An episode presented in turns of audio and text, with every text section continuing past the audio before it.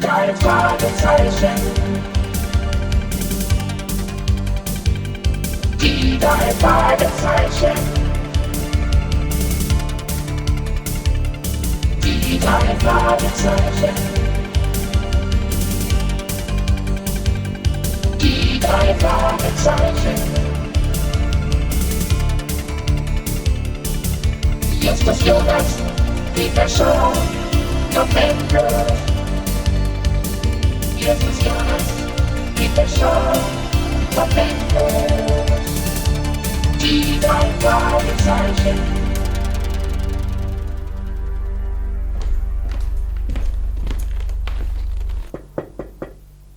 Ja, bitte? Gnädiger Herr, der angekündigte Besuch ist da. Er soll eintreten, Paul. Bitte die Herrschaften. Dankeschön. Danke. Paul, du kannst gehen. Sehr wohl. Ja, äh, setzt euch doch. Ah, sehr bequem. So. Ja, schön, dass es so schnell geklappt hat. Ich bin äh, Mr. O'Sullivan. Und ihr seid also die drei Fragezeichen? Ja. Hin und wieder habe ich von euren Erfolgen in der Zeitung gelesen. Ach, Das kann schon sein. Äh, darf ich Ihnen unsere Karte geben? Moment. Ja, bitte. Ja, danke schön. Ah, die drei Detektive. Wir übernehmen jeden Fall. Drei Fragezeichen. Erster Detektiv Justus Jonas. Ja. Zweiter Detektiv Peter Shaw. Recherchen und Archiv Bob Andrews. Ah, ja, gut. Mhm, mhm, mhm. Ich hoffe sehr, dass ihr auch schweigen könnt. Also, das Schweigen gehört in unserem Geschäft zu den Grundvoraussetzungen, um Erfolg zu haben, Sir. Sie können uns absolut vertrauen. Aber wollen Sie uns nicht nun den Grund dieser spontanen Einladung mitteilen? Natürlich, natürlich, ja. Jetzt, äh, wo ihr da seid, weiß ich plötzlich nicht mehr, wie ich beginnen soll. ich brauche eure Hilfe. Denn mein wertvollstes Stück, meine geliebte Guarneri, ist entführt worden. Ihre geliebte Guarneri, geht es um Ihre Tochter? Es handelt sich vermutlich um eine Geige, Peter. Oder irre ich mich, Mr. O'Sullivan? Alle Achtung. Ich wusste doch, weshalb ich euch hergebeten habe. Mein Respekt. Naja, der Name Guarneri ist mir durchaus ein Begriff. Außerdem sind mir die zahlreichen Instrumente aufgefallen, mit denen Sie Ihre Bibliothek geschmückt haben. Daraus habe ich geschlossen, dass sich der Name Guarneri wirklich auf eine Geige bezieht. Ein, ein Instrument von Giuseppe Guarneri hat mitunter mehr Wert als eine der bekannten Stradivari-Geigen. Ich freue mich, solchen Experten gegenüber zu sitzen. Meine Guarneri stammt aus einer Auktion in New York. Es war nicht einfach, sie zu bekommen. Das ist schon viele Jahre her. Seitdem ist sie in meinem Besitz. Sie heißt Diener des Herrn. Ja. Und äh, ich bin nicht nur Sammler, sondern selbst ein begeisterter Musiker und spiele regelmäßig auf diesem wundervollen Instrument, was nicht ganz einfach ist als Linkshänder. Ja, und ähm, nun ist das Instrument verschwunden. Ganz recht, Bob, ja. Sie wurde gestohlen. Aber was soll der Dieb mit einer Guarneri anfangen? Auf dem Sammlermarkt verkaufen kann er sie nicht. Die Geige würde sofort als Diebesware erkannt werden. Es gibt weltweit nur sehr wenige Instrumente von Giuseppe Guarneri. So ist es, Justus. Also hat sich der Dieb etwas ganz Gemeines einfallen lassen. Er bietet sie mir einfach wieder an. Ich soll sie zurückkaufen gegen hohes Lösegeld. Und nun sollen wir die Geige wieder auftreiben. In gewisser Weise ja. Wie viel Geld fordert denn der Entführer? Nun, ähm, eine Million Dollar. naja, das ist gar nicht mal so viel. Ich, eigentlich ist meine Guarneri noch viel mehr wert. Mir jedenfalls. Sie ist unersetzlich. Aber zum Glück weiß das der Dieb nicht. Er hat seine Million im Kopf. Und die will er haben. Es, es existiert also ein Schreiben des ähm, Entführers. Ganz recht. Hier, hier ist es. Darf ich mal? Hm. Ja, mit der Hand geschrieben, mit Filzstift und den Druckbuchstaben. Na, nun lies schon, Erster. Hm? Also, äh, also hört. Eine Million Dollar, unregistrierte Scheine, dann Geige zurück. Keine Polizei, nur ein Bote. Samstagnachmittag, Ort Rückseite. Lass mal sehen, Just. Gib mal her. Ja, Eine Fotokopie. Drei Fotos. Das, das erste zeigt einen Canyon. Und das zweite. Eine Straße, die aus einem Tunnel kommt. Hier auf dem dritten Bild Felsen und Berge. Ja, steiniger Hang. An dessen Oberkante sind vier große Felsblöcke zu sehen. Naja, wohl mehr zu erahnen.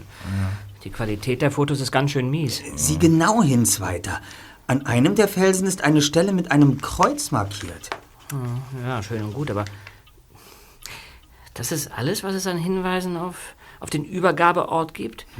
Wo, wo soll denn das sein, Mr. O'Sullivan? Ich habe keine Ahnung. Na gut, dann mal von vorn. Wie wurde Ihnen das Schreiben denn zugestellt? Ganz normal, mit der Post. Und wie lange arbeitet Ihr Butler Paul schon bei Ihnen? Seit vielen Jahren. Ah, ich ahne, worauf du hinaus willst, Justus. Aber wenn du meinen Diener verdächtigst, liegst du falsch. Ich vertraue ihm. Vollkommen. Für Paul lege ich meine Hand ins Feuer. Sagen Sie, Mr. O'Sullivan, wo wurde die Geige denn aufbewahrt? Ja, dort, in der Glasvitrine. Vor drei Tagen bemerkte ich den Diebstahl. Es muss in der Nacht zuvor geschehen sein. Das gucken wir uns mal genauer an.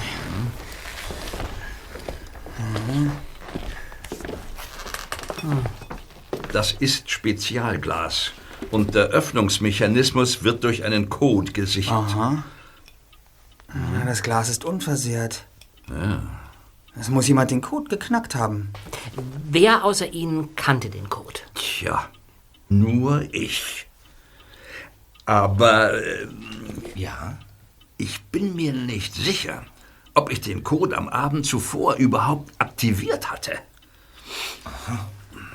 Naja, wenn nie etwas passiert, dann wird man nachlässig. Na, diese Möglichkeit dürfte der Versicherung nicht gefallen. Die Diener des Herrn ist doch versichert, oder? Selbstverständlich.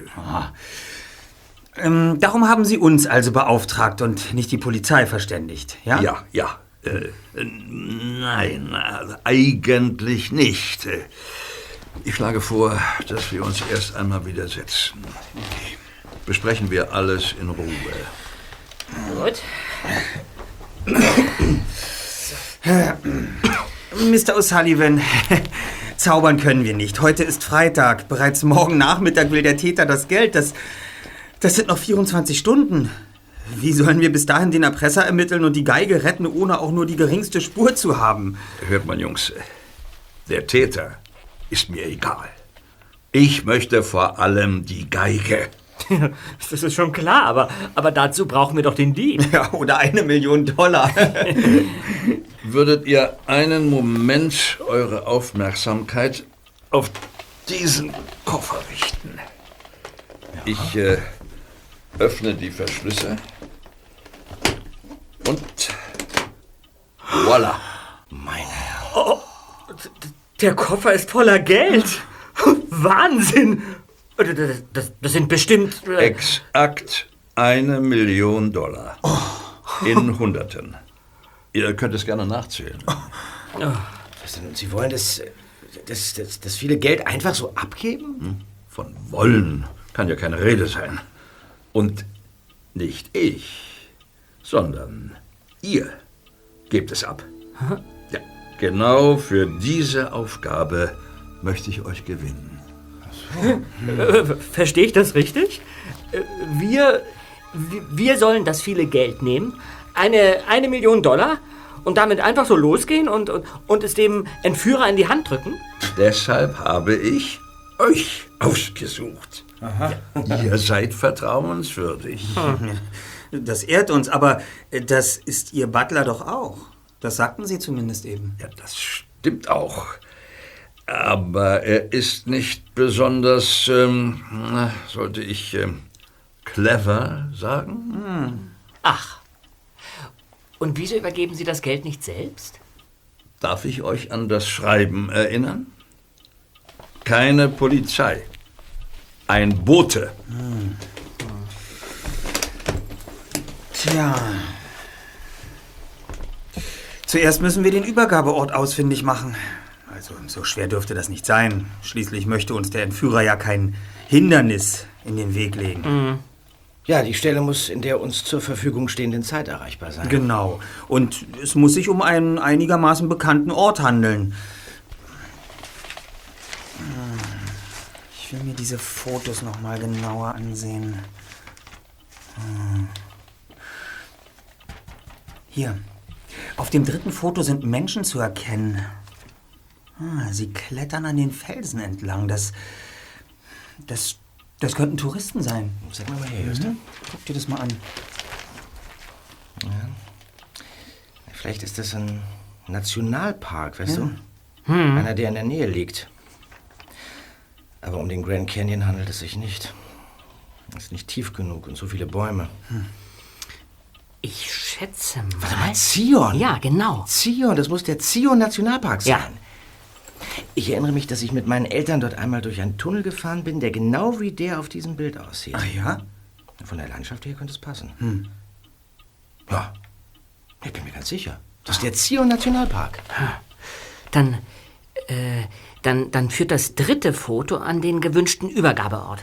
Äh, dieser Felsen mit dem Kreuz. Ja, ja. Ähm, bis zum Zion-Park sind es, ich schätze mal, sieben bis acht Stunden Fahrzeit, ohne Pause gerechnet.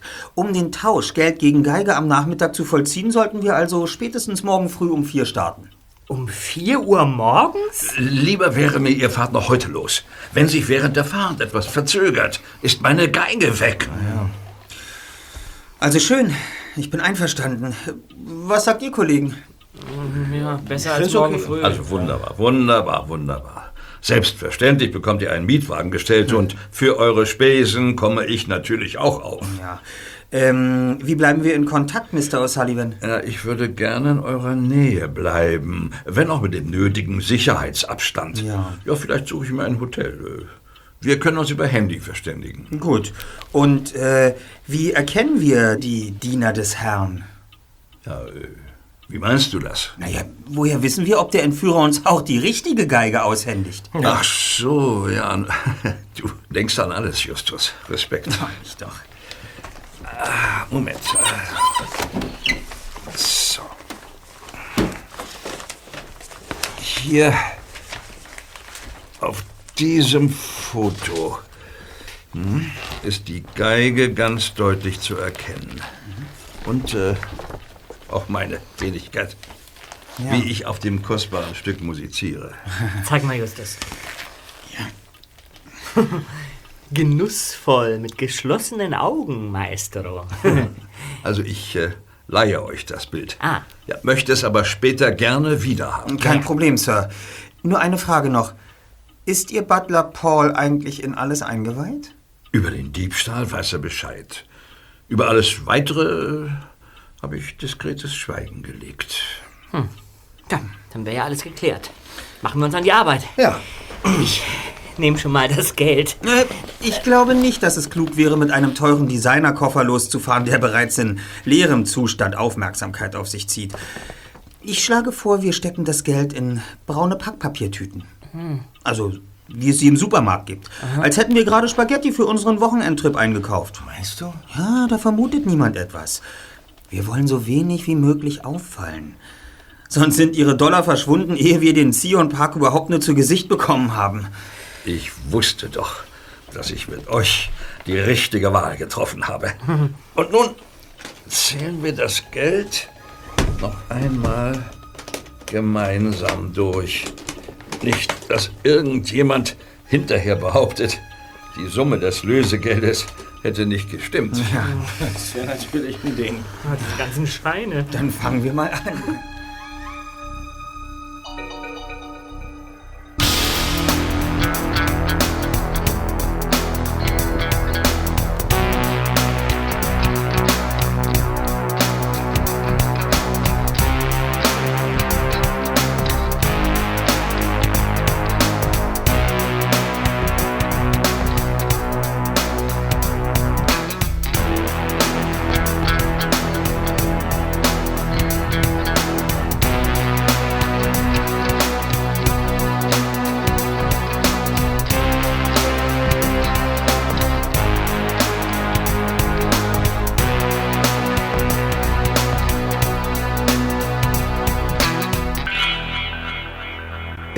Dauerte alles viel länger als geplant, bis Justus, Peter und Bob in einem klapprigen Mietwagen endlich San Bernardino hinter sich gelassen hatten. Der Verkehr war nach wie vor dicht. Ganz Los Angeles schien sich in Richtung Osten aufgemacht zu haben. Dann, nach mehreren Stunden Autofahrt, machte sich bei den drei Detektiven der Hunger bemerkbar. Einige Minuten später leuchtete in der Ferne das Schild einer Fastfood-Kette. Bob stoppte den Wagen auf dem Parkplatz vor dem Restaurant und warf Justus einen fragenden Blick zu. So, was machen wir jetzt mit dem Geld, Erster? Wechseln wir uns ab und einer von uns bleibt zum Aufpassen hier oder wie? Also, mein Magen braucht dringend Füllstoff. Da schließe ich mich doch sofort an. Also, ich denke, wir gehen alle zusammen und nehmen die paar Dollar einfach mit rein. Okay. Einverstanden. Dann reiche ich euch schon mal die Tüten nach vorn. Hier, Gib her. eine für dich, Noch eine. eine für dich. Die ist für dich. So. Gut, okay. Also dann.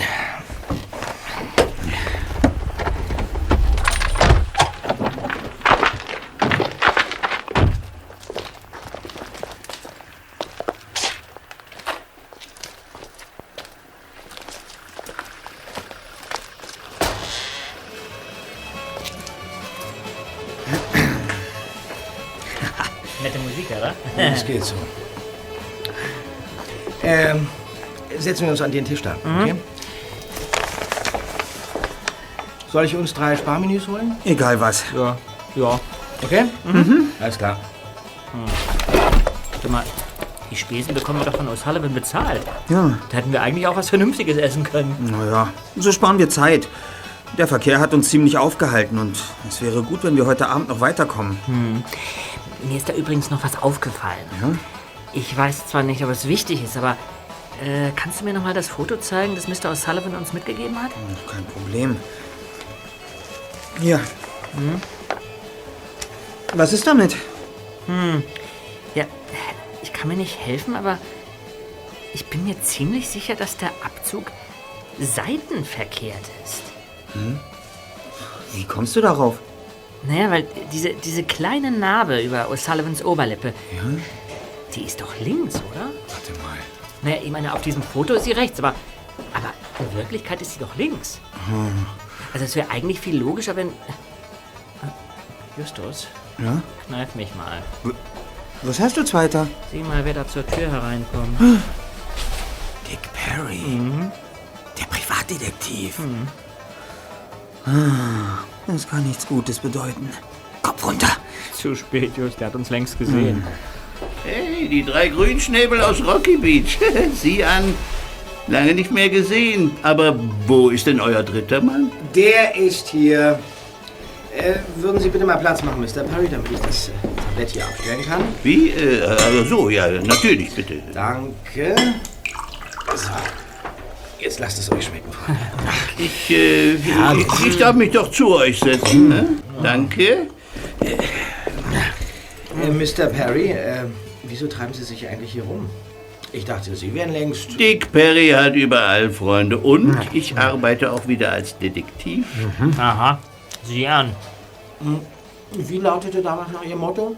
Ähm, naja, willst du auf die schiefe Bahn, vertraue dich Dick Perry an, oder? Genauso vorlaut, wie ich euch in Erinnerung habe. Nur leider hapert es etwas an eurem Gedächtnis, wie? Aber nun mal raus mit der Sprache, ihr seid doch wohl nicht auf Urlaub hier, oder? Durchaus nicht. Wir erstellen für das Lokalblatt von Rocky Beach eine Fotoreportage über den Umweltschutz in den Nationalparks. Ja, und selbst?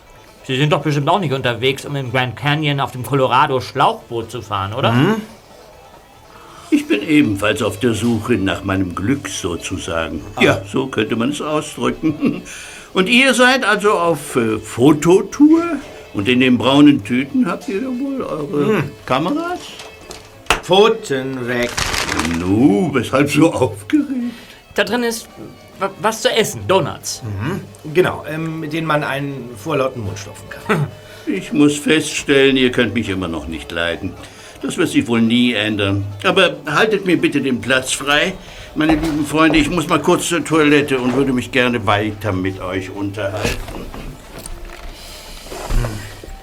Das ist die einmalige Chance, Dick Perry loszuwerden, Kollegen. Ich schlage vor, augenblicklich das Feld zu räumen und mit dem Wagen zu verduften. Ist gut. Na dann los.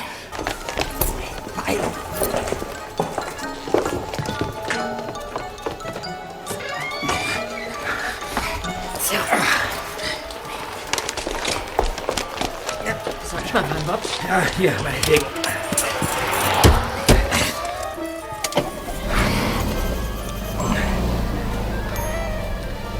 Na los, fahr schneller, Peter. Ja. Jetzt holt er uns nicht mehr ein.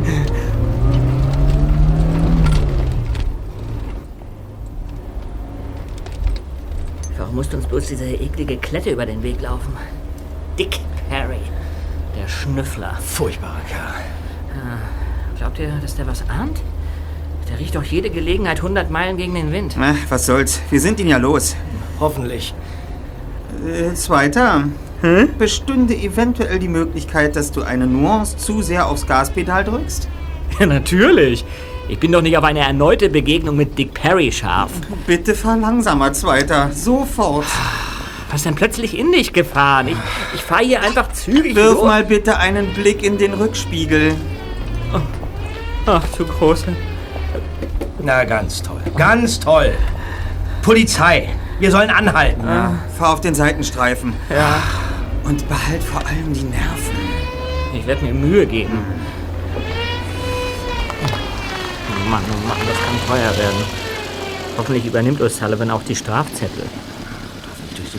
Auto. Wie sollen wir der Polizei erklären, dass wir mit einer Million Dollar durch die Gegend fahren? Na, da- wir wandern doch ohne Umwege in den Knast. Und bis rauskommt, dass wir unschuldig sind, ist der Typ mit der Geige über alle Berge. Still jetzt. Kurbel die Scheibe runter, Peter.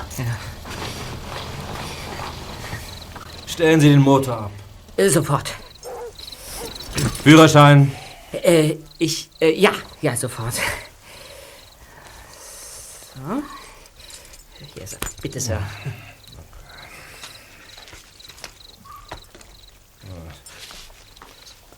Ist es ein Leihwagen? Ja. Und was treibt ihr hier? Äh, ein, ein Au- ein Ausflug. Memorial Day. Wir fahren in die Nationalparks. Zion Park. Zion. Heute Abend noch. Äh, nein, Sir. Wir, wir, wir übernachten in einem Motel. Steigen Sie aus, Mr.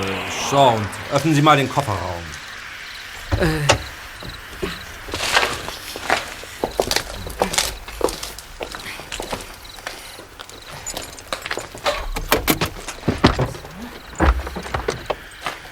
So. Scheint ja alles in Ordnung zu sein. Ja. Äh, können wir jetzt weiterfahren? Ausnahmsweise. Aber ab jetzt ohne Geschwindigkeitsübertretung, klar? Ja, klar, Sir. Und denkt daran, beim nächsten Mal. Was ist denn da in den Papiertüten auf dem Rücksitz drin? Äh, Spaghetti. Spaghetti, Sir. Wir sind. Gebt mir mal die Tüte da. Ich will noch mal einen Blick da reinwerfen. unbedingt wollen. Bitte sehr. Hallo, meine lieben Freunde. Wer ist das denn? Meine lieben Freunde von der Polizei, ich bin sozusagen ein Kollege von Ihnen, ein ganz unwesentlicher Kollege zugegebenermaßen, doch immer auf der richtigen Seite. Hier meine Marke. Ich bin Detektiv meines Zeichens und stets im Dienst von Recht und Freiheit. Ja, und? Die drei Jungen da, sie sind in Ordnung, Sir. Sie kümmern sich um seltene Tiere in den Nationalparks. Genau. Ihre Mamas haben mich beauftragt, sie zu beschützen, weil sie sich Sorgen machen um die lieben Kleinen. Hören Sie, ich... Ja, die Jungs sind offenbar ein wenig zu schnell gefahren, richtig? Mister. Ja, na ja, der Leichtsinn der Jugend, lieber Kollege. Würden Sie mich jetzt bitte meinen Job machen lassen? Aber selbstverständlich, Sir. Also, beim nächsten Mal seid ihr dran. Seltene Tiere hin oder her. Verstanden, Sir. Und vielen Dank. Schon okay. Gute Fahrt.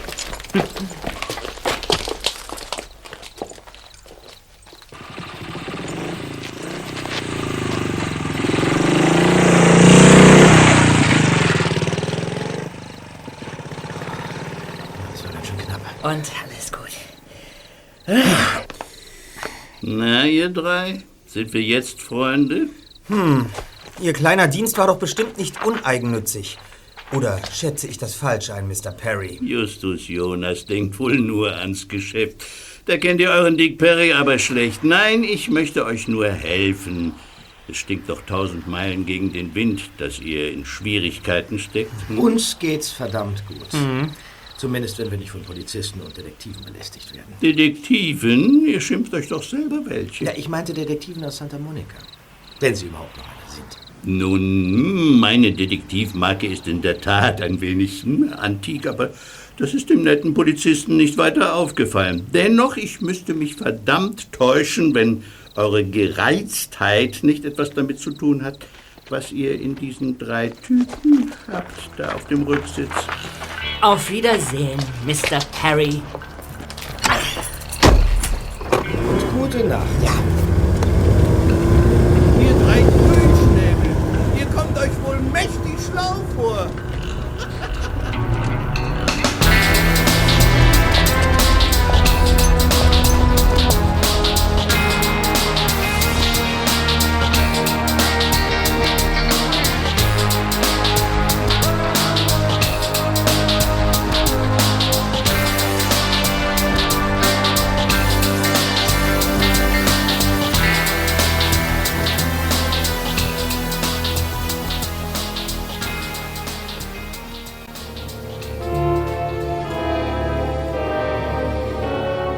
Als die drei Detektive am nächsten Morgen nach nur wenigen Stunden Schlaf das kleine Motel verließen und ihren Mietwagen starteten, bemerkte es Peter als erster. Oh nein. Doch nicht schon so früh am Morgen. was ist denn, Peter? Dick Perry ist uns wieder auf den Fersen. Was jetzt? Immer locker bleiben, Kollegen. Wir werden schon einen geeigneten Moment abpassen, den aufdringlichen Schnüffler abzuhängen. Und dann haben wir unsere Ruhe.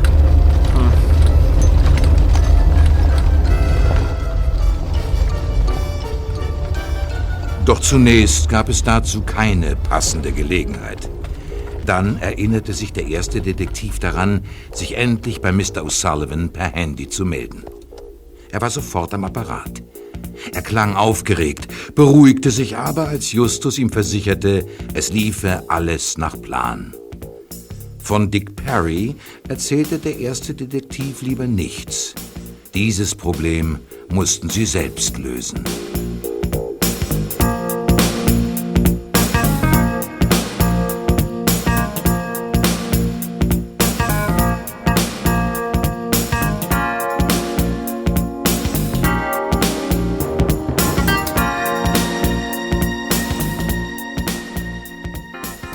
Mittlerweile war es Mittag geworden und Peter bog auf die Straße nach Rockville ab. In der Nähe eines Campingplatzes entdeckten sie eine Snackbar und machten Pause. Während die drei Detektive unter der schattenspendenden Markise Platz nahmen, blieb Dick Perry in seinem Auto und schmorte in der Hitze. Bob hatte eine Landkarte des Parks besorgt und faltete sie auseinander.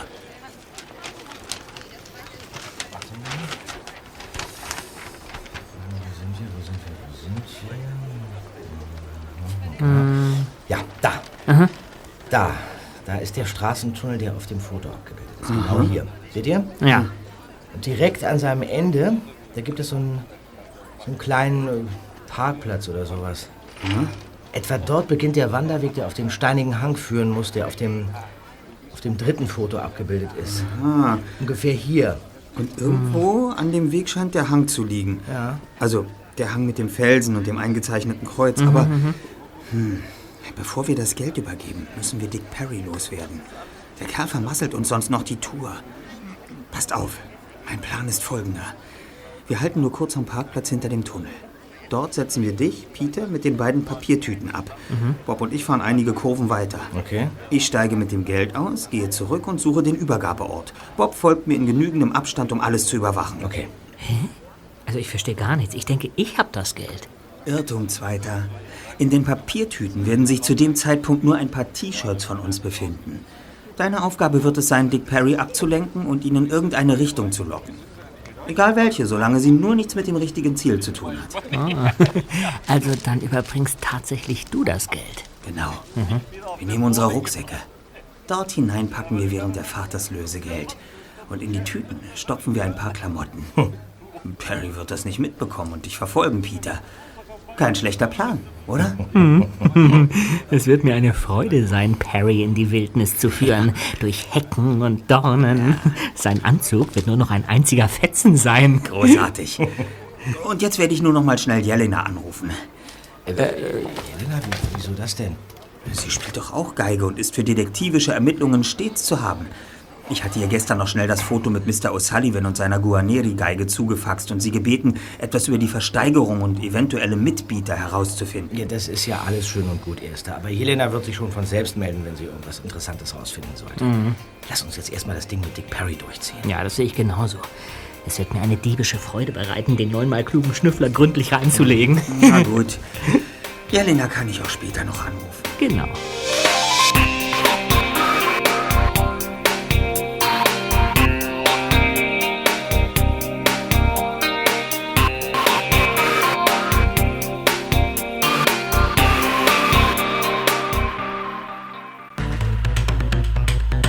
Wie nicht anders zu erwarten, blieb Dick Perry den drei Detektiven auch weiterhin dicht auf den Fersen. Während der Autofahrt begann Peter auf der Rückbank unauffällig die Geldbündel in die Rucksäcke umzuschichten. Es war nicht ganz einfach, da der Straßenverlauf immer kurviger wurde. Doch als sie in den Tunnel fuhren, war alles erledigt. Kurz vor der Ausfahrt beschleunigte Bob. Als sie den Tunnel verließen und wieder vom gleißend hellen Licht empfangen wurden, entdeckte Bob die Einfahrt zum Parkplatz und lenkte so scharf, dass die Reifen quietschten. Dann stieg er voll auf die Bremsen. Bewaffnet mit den Papiertüten sprang Peter aus dem Wagen.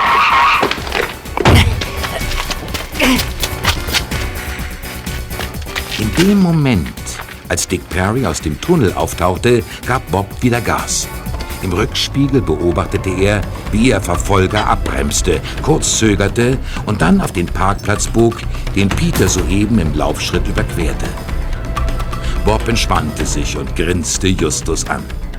Der erste Teil ihres Plans hatte schon mal geklappt.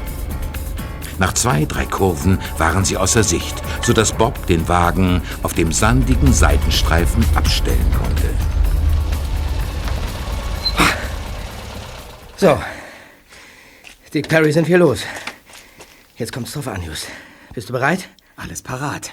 Die beiden Rucksäcke mit dem Geld, eine Wasserflasche, das Foto, die kleine Kamera. Moment mal, du hast eine Kamera eingepackt? So ist es. Wieso das denn? Vielleicht gelingt es mir, ein Foto von dem Erpresser zu machen. Denn wenn ich die Geige erst habe, wird unsere Jagd auf den Täter beginnen. Moment mal, Just, wir sollten jetzt kein Risiko Ich werde schon aufpassen, Bob. Die Geige sichern geht vor, daran brauchst du mich nicht zu erinnern. Komm mir also bei der Verfolgung nicht so nahe, dass der Entführer Verdacht schöpft, ja? Bin ich ein Anfänger? Ich werde alles aus gehörigem Abstand mit meinem Fernglas beobachten. Naja, dann ist alles klar. Wünsch mir Glück, Bob. Das machst du doch mit links. So.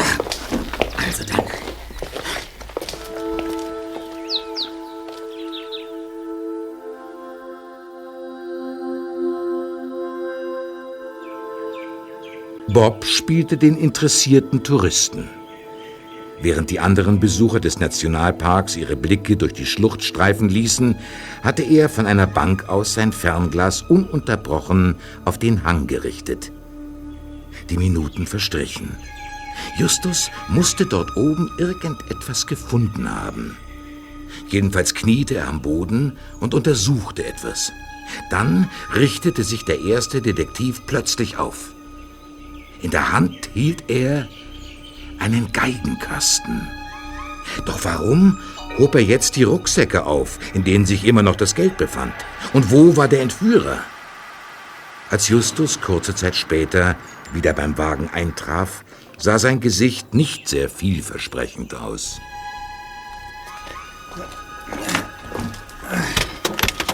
Naja, und? Was war denn? Das Leben ist leider kein Wunschkonzert, Kollege. Wie denn? Was denn? Erzähl schon. Lass uns erstmal zum vereinbarten Treffpunkt zurückfahren und Peter einsammeln. Dann muss ich nicht alles zweimal berichten. Oh Mann, das klingt ja nicht so prickelnd.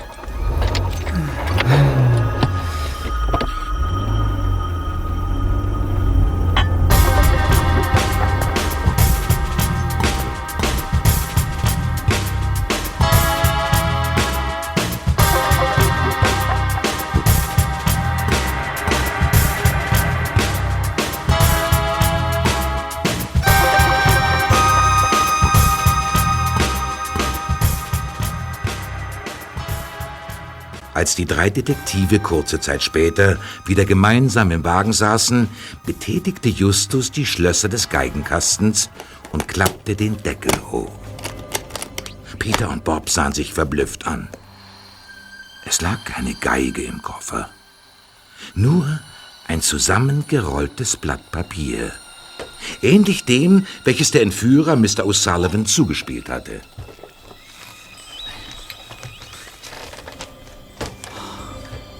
Hört euch das an, Kollegen. Hm? Gratulation. Kommt um Mitternacht. Das ist alles? Seht euch die Rückseite an. Zeig mal her. Wieder drei Fotos. Was soll denn das jetzt schon wieder? Dieser erste Treffpunkt war nur ein Test. Der Täter wollte prüfen, ob O'Sullivan sich an die Bedingungen hält. Wahrscheinlich hat er mich die ganze Zeit beobachtet. Die Geige wird erst heute um Mitternacht übergeben. Zeig mal die Fotos, Bob. Ja.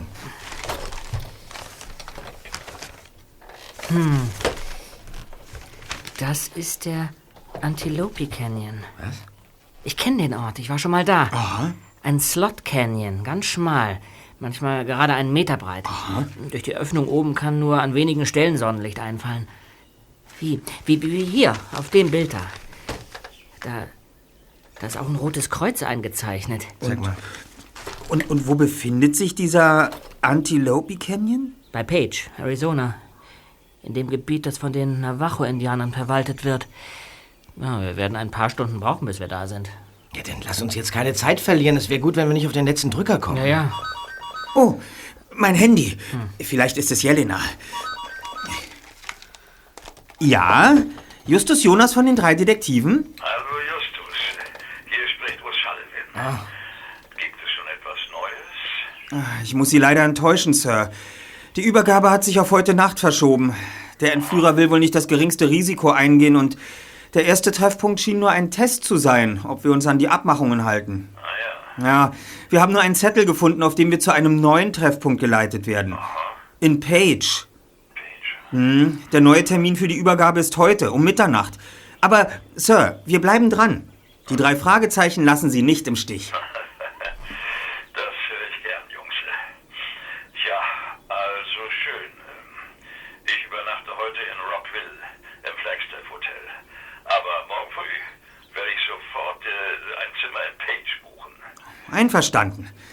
Okay, bis dann. Tja, Sag mal, Peter, wie ist es dir eigentlich mit Dick Perry ergangen? Frag lieber, wie es ihm mit mir ergangen ist. Er hat sein Jahresprogramm für übergewichtige Detektive an einem Tag absolviert und bestimmt mehrere Kilo abgenommen. Aber trotzdem klebt die Klette wieder an uns. Ja. Er parkt dort hinten in der zweiten Reihe und hat uns wieder im Visier. Hm, wenn es ihn glücklich macht. Er wird mich heute Nacht jedenfalls nicht daran hindern, die Guarneri-Geige in Empfang zu nehmen. So wahr ich Justus Jonas heiße. Gut gesprochen, Justus.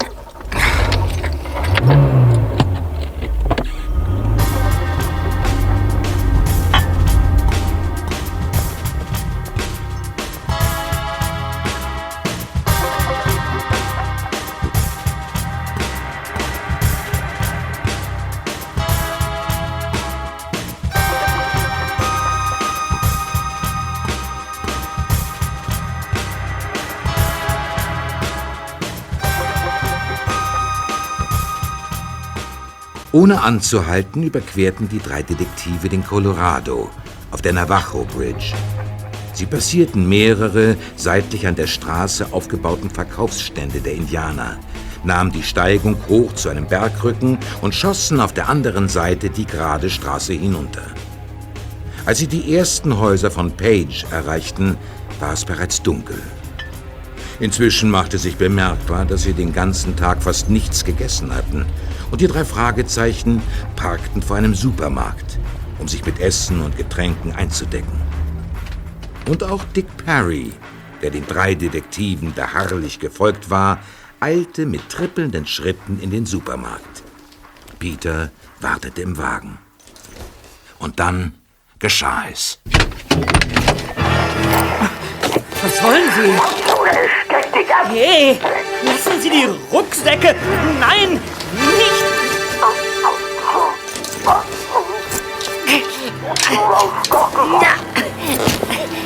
Nein! Nicht nehmen Sie den Rucksack zurück! Hilfe! Hilfe! Peter! Was ist los? Der Kerl hat den Rucksack geklaut. Was? Er hat mich mit einem Messer bedroht. Das kann doch wohl doch nicht. Den, den zweiten wollte er sich auch noch greifen, aber ich habe nicht losgelassen. Ach, den holen wir nie ein. Mit dem Sportwagen ist er längst über alle Berge. Wie sah er aus? Hast du was erkannt? Er war größer als ich, aber, aber maskiert. Sein Gesicht war nicht zu erkennen. Was machen wir denn jetzt? Stecken die Jungs in irgendwelchen Schwierigkeiten? Oh, lassen Sie uns endlich zufrieden, Mr. Perry. Es ist alles in Ordnung. Wenn ihr meint.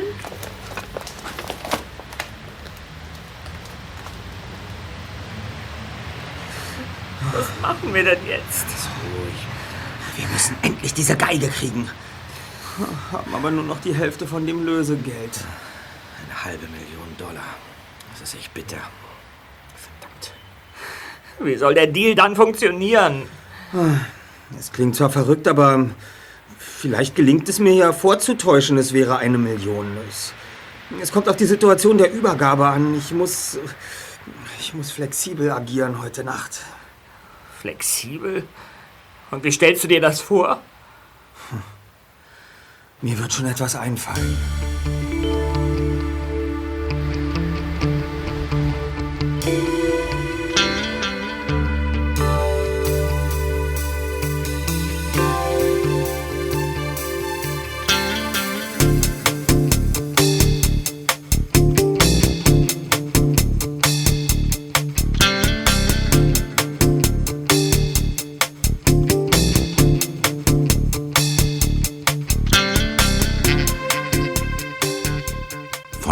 Aus waren es nur wenige Meilen zum Antelope Canyon, dem Ort, den der Entführer der Geige als Treffpunkt bestimmt hatte.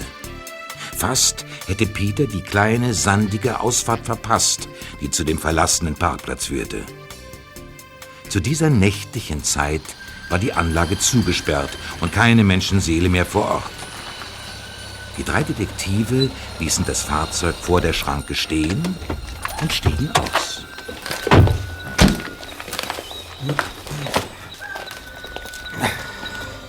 Oh Mann. Diese Einsamkeit schmeckt mir ganz und gar nicht. Und dann ist es auch noch so dunkel. Du kannst ja im Wagen auf uns warten. Bekloppt. Apropos Wagen. Seht mal, wer sich da nähert. Hm. Unser Dauerschatten, Dick Perry. Ah, das ist wohl wieder so ein Trick von euch, wie? Zweimal lasse ich mich nicht von euch durch die Gegend jagen. Eigentlich hatten wir heute Abend eine neue Trainingseinheit für Sie vorgesehen. Halten Sie sich bereit, Mr. Perry. Wir werden eine kleine Nachtwanderung unternehmen. Und mich in einen Hinterhalt locken, wie? Nein, nein. Dieses Mal werde ich schön im Wagen warten. Just, pass mal auf, du trägst den Rucksack ja schon auf dem Rücken. Verzieh dich doch einfach ins Gebüsch, als, als ob du mal müsstest. Bis Perry kapiert, dass du auf Tour gegangen bist, wirst du in der Nacht nicht mehr aufzuspüren sein. Und dann gibt's ja immer noch Peter und mich, um ihn aufzuhalten. Du denkst doch nicht etwa an körperliche Gewalt? Nur im Notfall fasse ich den Typen an. Ein guter Plan. Ich denke, wir sollten anfangen. Gut. Ich werde eine Weile brauchen, bis ich den Canyon gefunden habe. Okay. Also, Kollegen, wünscht mir Glück.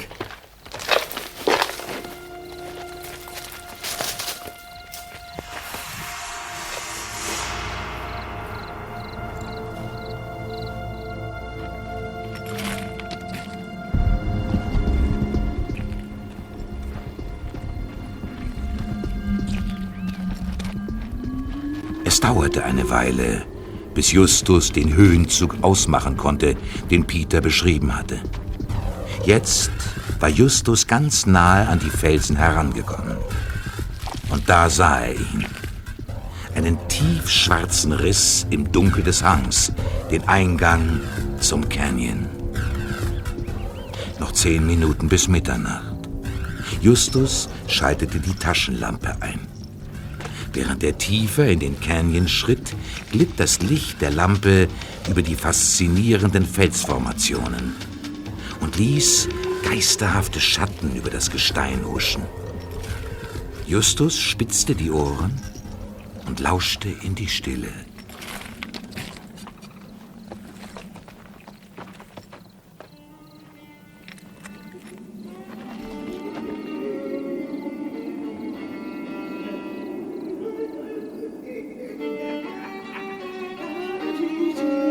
Komm raus, du Phantom!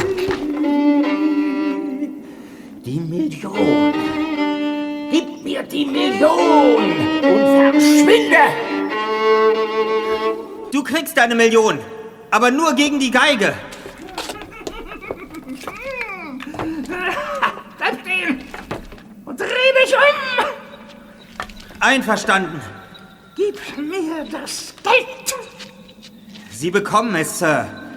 Aber wer gibt mir die Garantie, dass ich dann die Geige erhalte? Niemand! Ja, aber... Sir, sollen wir die Übergabe nicht gleichzeitig vollziehen? Bleib stehen! Ja, Sir. Aber verstehen Sie bitte, ich brauche eine Sicherheit. Sehen Sie, das Lösegeld ist hier. Alles unmarkierte Scheine, Sir. Wahllos nummeriert. Ich werfe Ihnen jetzt ein Bündel zur Prüfung zu. In Ordnung!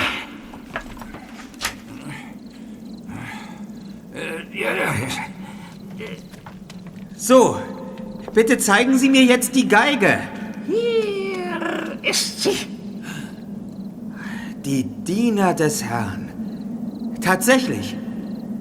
Sir, dann gehen wir jetzt vorsichtig aufeinander zu und tauschen die Geige und den Rucksack. Bleib stehen! Wirf den Rucksack rüber! Also gut.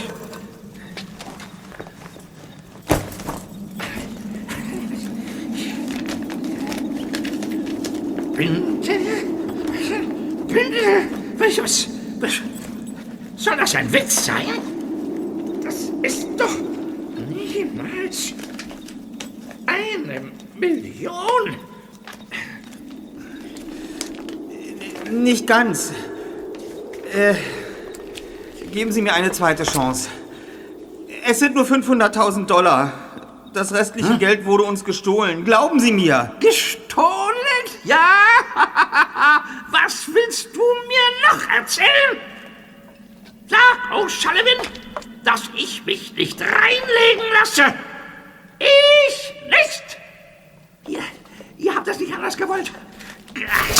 Nein! Nicht zerstören!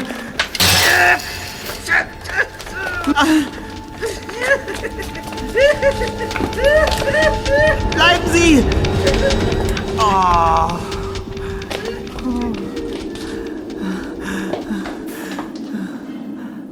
oh ich Idiot. Ich verdammter Idiot.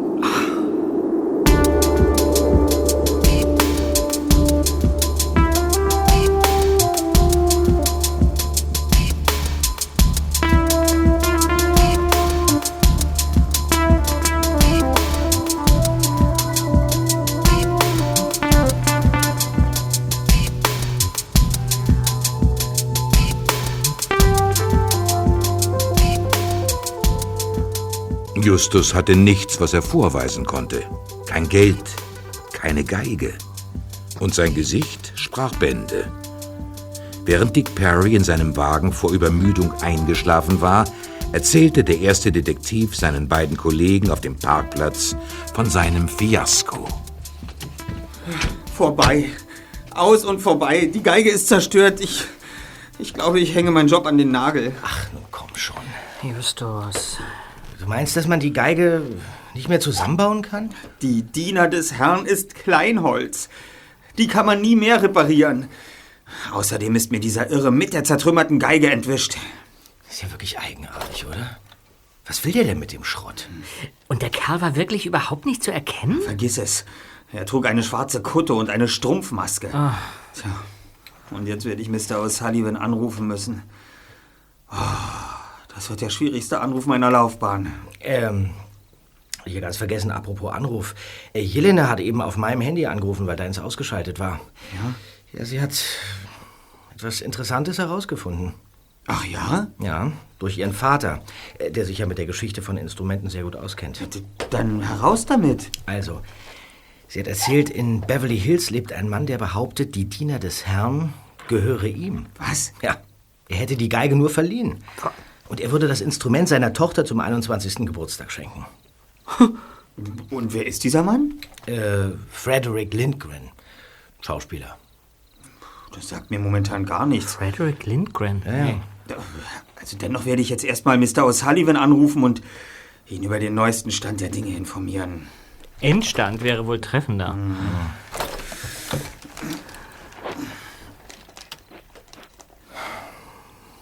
Hm. Der Teilnehmer ist nicht erreichbar. Und dann versuche ich es in seinem Hotel. Äh, wie hieß es noch gleich? Ähm, Flagstaff. Ach. Ja, ich glaube Flagstaff. Moment. Ja? Äh, bitte verbinden Sie mich mit dem Flagstaff Hotel in Rockville. Ja, danke.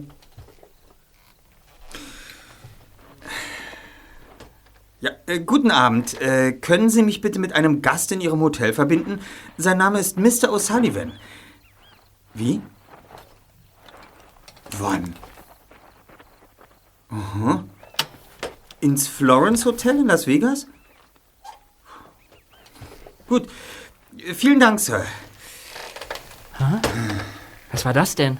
Unser Auftraggeber ist laut Auskunft der Hotelangestellten bereits abgereist. Ach. Ja, und er befindet sich auch nicht in Page, wo er ursprünglich hin wollte, sondern ist auf dem Weg nach Las Vegas, wo er im Florence Hotel wohnen wird.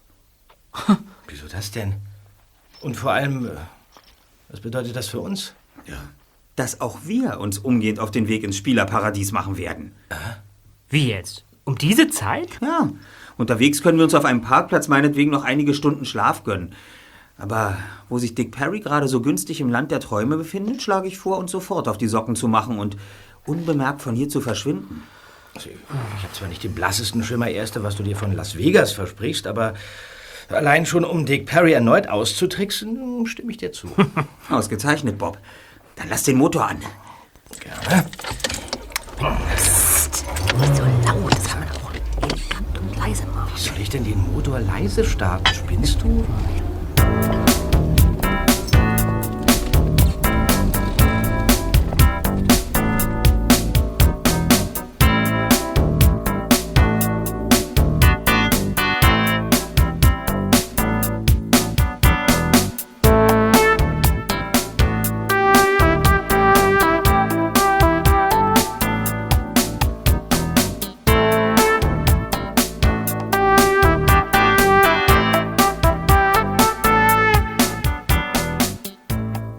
Justus Atlas war ein Stadtplan abgedruckt, sodass Bob am nächsten Morgen sicher durch das Geflecht der Straßen auf den Las Vegas Boulevard fand. Zwischen unzähligen Taxen fuhren die drei Fragezeichen staunend an der nachgestalteten ägyptischen Pyramide vorbei und schmunzelten über eine Ritterburg im Comic-Stil. Irgendwo auf diesem Boulevard entdeckte Justus schließlich das Florence, ihr Ziel. Sie parkten den Wagen und betraten unter den argwöhnischen Blicken des Dienstpersonals den großzügigen, mit Marmorimitat ausgestatteten Eingangsbereich. Von hier ging es direkt ins Casino. Und dort sahen sie ihn. Dick Perry, der rundliche Detektiv, den sie eigentlich auf dem Parkplatz von Antelope Canyon wähnten. Er saß an einem Tisch, an dem Blackjack gespielt wurde. Vor sich hatte er einen beachtlichen Haufen Chips gestapelt. Wo hat der Kerl bloß das ganze Geld her? Das werden wir sicher gleich erfahren. Kommt, Kollegen. Oh, Dick Perry. Sie hier? Ich, äh, Ja, was für eine Überraschung, nicht wahr? äh, also, ich, ich meine, das wäre, äh, Personal? Personal! Sie wünschen, Sir? Diese Jungen da sind noch nicht volljährig. Meine Herren, bitte verlassen Sie sofort den Spielbereich. Aber Zutritt erst ab 21 Jahren. Muss ich noch deutlicher werden? schon gut, schon gut. Wir gehen ja schon. Und nun verstecken wir uns im Foyer. Ich denke, Dick Perry wird da gleich auftauchen.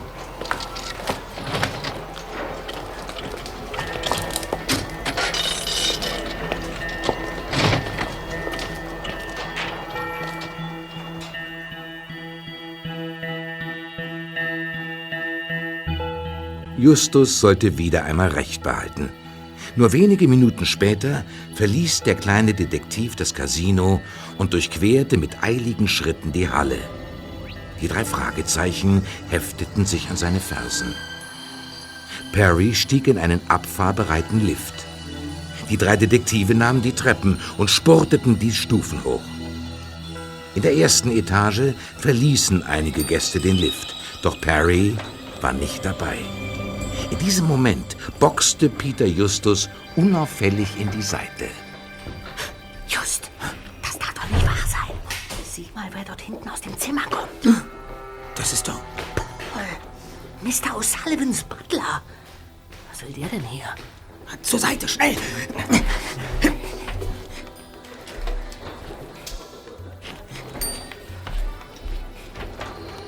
Er nimmt den Lift.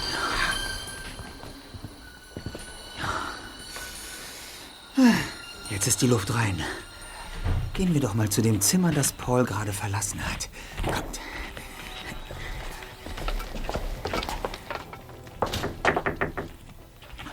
Einen Moment. Guten Tag, Mr. O'Sullivan. Ich, äh, Wir dürfen doch hereinkommen, nicht wahr? Kommt, Kollegen. also, ich, äh, ja, was, ja, was, was macht ihr hier? Wie habt ihr mich überhaupt gefunden? Ganz einfach. Sie haben im Flagstaff Hotel angerufen und darum gebeten, dass man Ihnen Ihr vergessenes Notizbuch ins Florence nachschicken möge. Das hat man euch gesagt? Ich hatte den Herrn an der Rezeption um allerhöchste Diskretion gebeten. Also, also ich, ich muss schon sagen. Wir möchten Sie gar nicht lange belästigen. Wir haben nur eine Frage.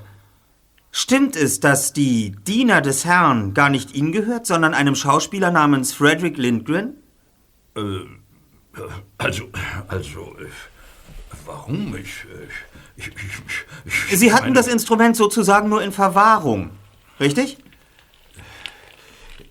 Ja, so ist es. So lange, bis die Tochter Lindgrens das Instrument bekommen sollte. Ja? An ihrem 21. Geburtstag. Ja, Hm. Sie ist jetzt 20. Jutta Lindgren ist eine grobe Schachtel. Wie würde die Diener des Herrn nicht spielen, sondern ihr Gewalt antun? Ah, das wollten Sie verhindern. Verstehe. Und Sie wollten das Instrument behalten. Für immer. Es war Ihr Ein und Alles. Ich, äh, ich hätte euch nicht engagieren dürfen. Ah, Warum überschätzt man sich nur immer wieder? Die Frage kann ich Ihnen leider nicht beantworten. Aber mit Ihrer ersten Feststellung haben Sie recht. Sie hätten uns nicht bitten dürfen, das Lösegeld für die angeblich entführte Geige zu übergeben. Tja, dabei war alles so ein genialer Plan. Zunächst täuschten sie den Diebstahl der Geige vor. Für alle Welt sollte klar sein, dass das Instrument verschwunden ist. Damit sie es heimlich behalten konnten, auch über Miss Lindgrens 21. Geburtstag hinaus. Ja, doch dazu brauchten Sie Zeugen. Jemand Unverdächtigen, der vor der Polizei bestätigen würde, dass die Geige entführt und sogar zerstört wurde. Hm? Und als diese willfährigen Zeugen sollten wir dienen. Hm, Genauer gesagt, ich. Und beim zweiten Übergabeort, das fiedelnde Phantom, das waren Sie selbst, nicht wahr? Ganz recht. Ich habe Ihre Stimme nicht erkannt. Die Maske. Und äh, etwas Schauspielern kann ich auch. Anerkennung. Und vorher haben Sie einen Teil des Lösegelds gestohlen, um dem angeblichen Entführer einen logischen Grund dafür zu geben, die Geige zu zerstören. Haben Sie den Überfall auf dem Parkplatz ebenfalls verübt? Das war mein Butler Paul. Er hat mir den gestohlenen Rucksack schon übergeben. Auf ihn ist wirklich Verlass. Und Dick Perry haben sie an unsere Fersen geheftet, um ständig auf dem Laufenden zu sein und uns auf Kurs zu halten.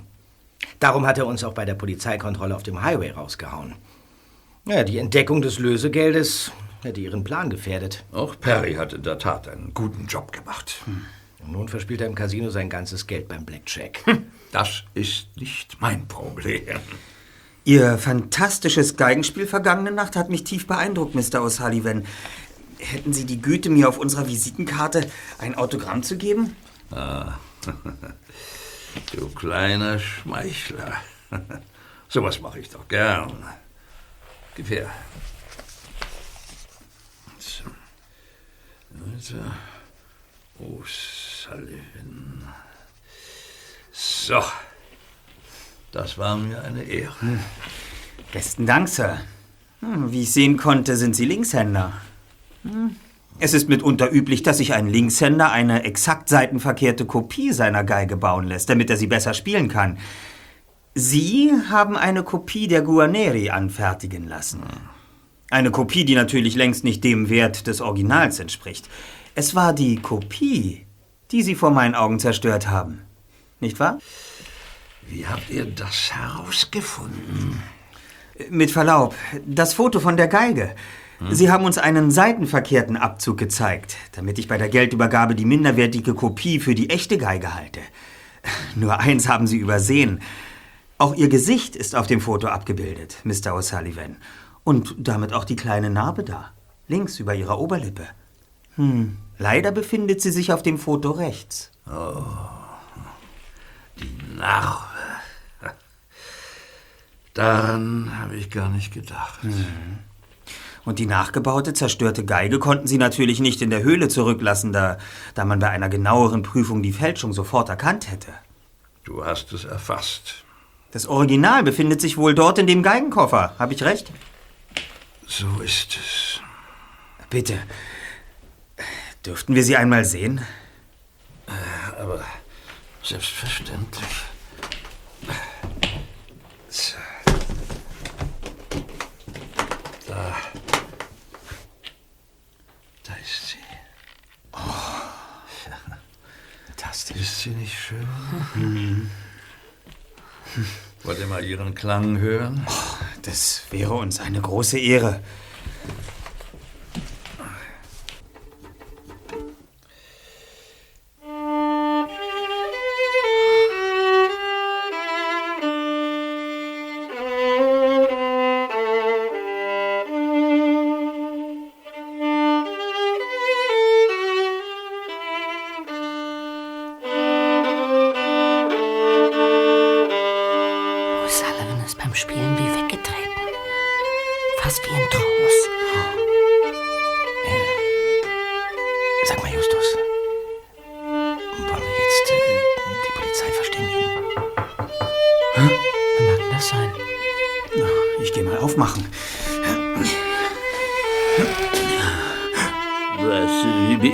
Ihr schon wieder? Oh, Dick Perry und der Butler Paul. Die beiden Diener des Herrn. Treten Sie doch ein. Mr. O'Sullivan gibt gerade sein Abschiedskonzert.